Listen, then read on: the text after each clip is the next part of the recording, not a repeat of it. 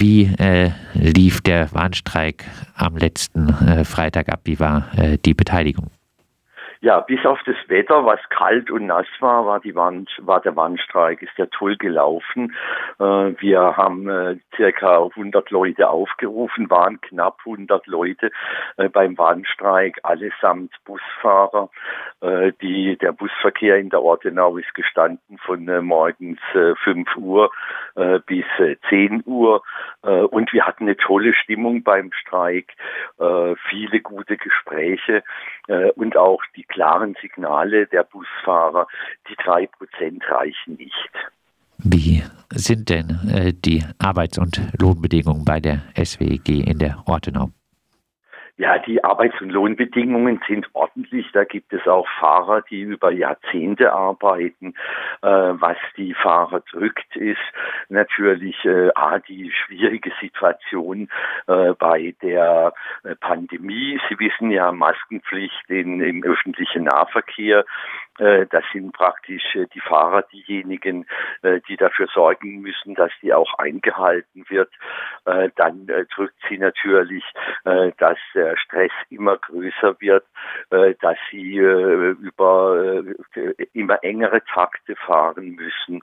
Und Sie können sich denken, gerade morgens im, im, im Schulverkehr, äh, ist äh, Busfahren nicht immer nur ein Vergnügen, wenn Sie 45 quengelige Kinder und Jugendliche im Bus haben.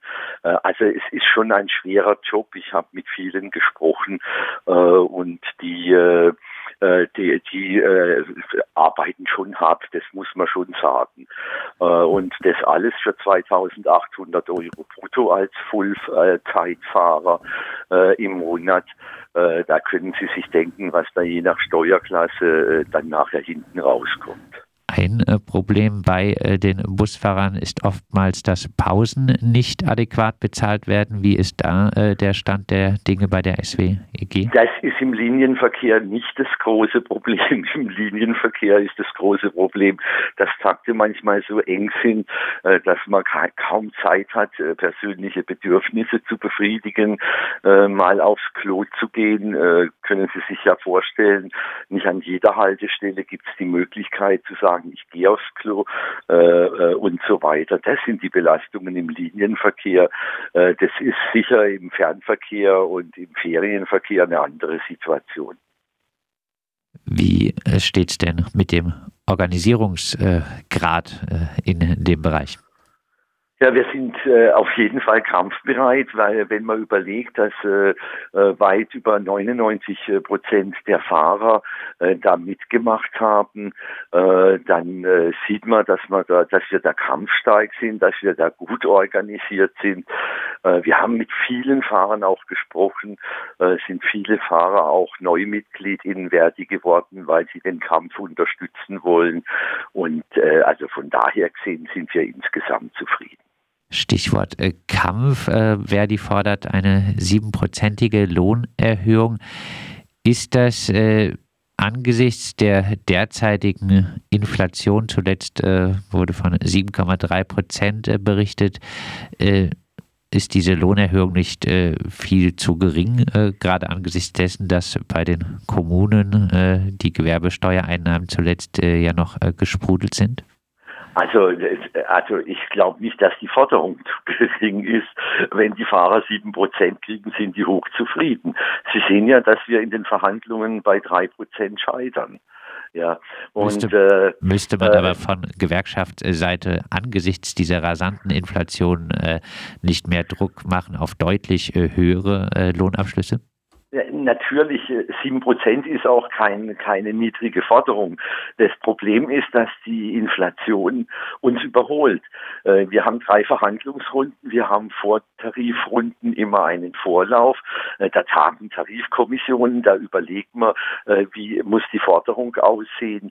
Und diese extrem hohen 7,5, wie wir sie jetzt im Januar hatten, hatten wir ja im letzten Jahr nicht. Aber es gibt da Nachholbedarf und wir müssen da dran.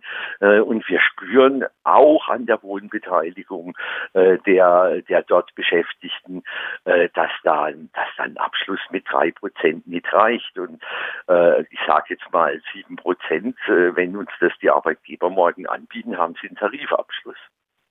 Dann äh, abschließend, wie wird sich äh, die Tarifauseinandersetzung weiterentwickeln? Äh, entwickeln? Wann äh, sind weitere Verhandlungen, eventuell weitere Warnstreiks geplant?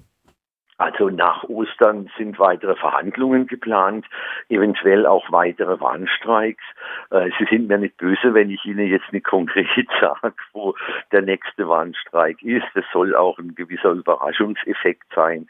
Äh, ich kann Ihnen sagen, aber ich kann Ihnen sicher sagen, wir sind da in Planungen äh, und das wird nach Ostern weitergehen.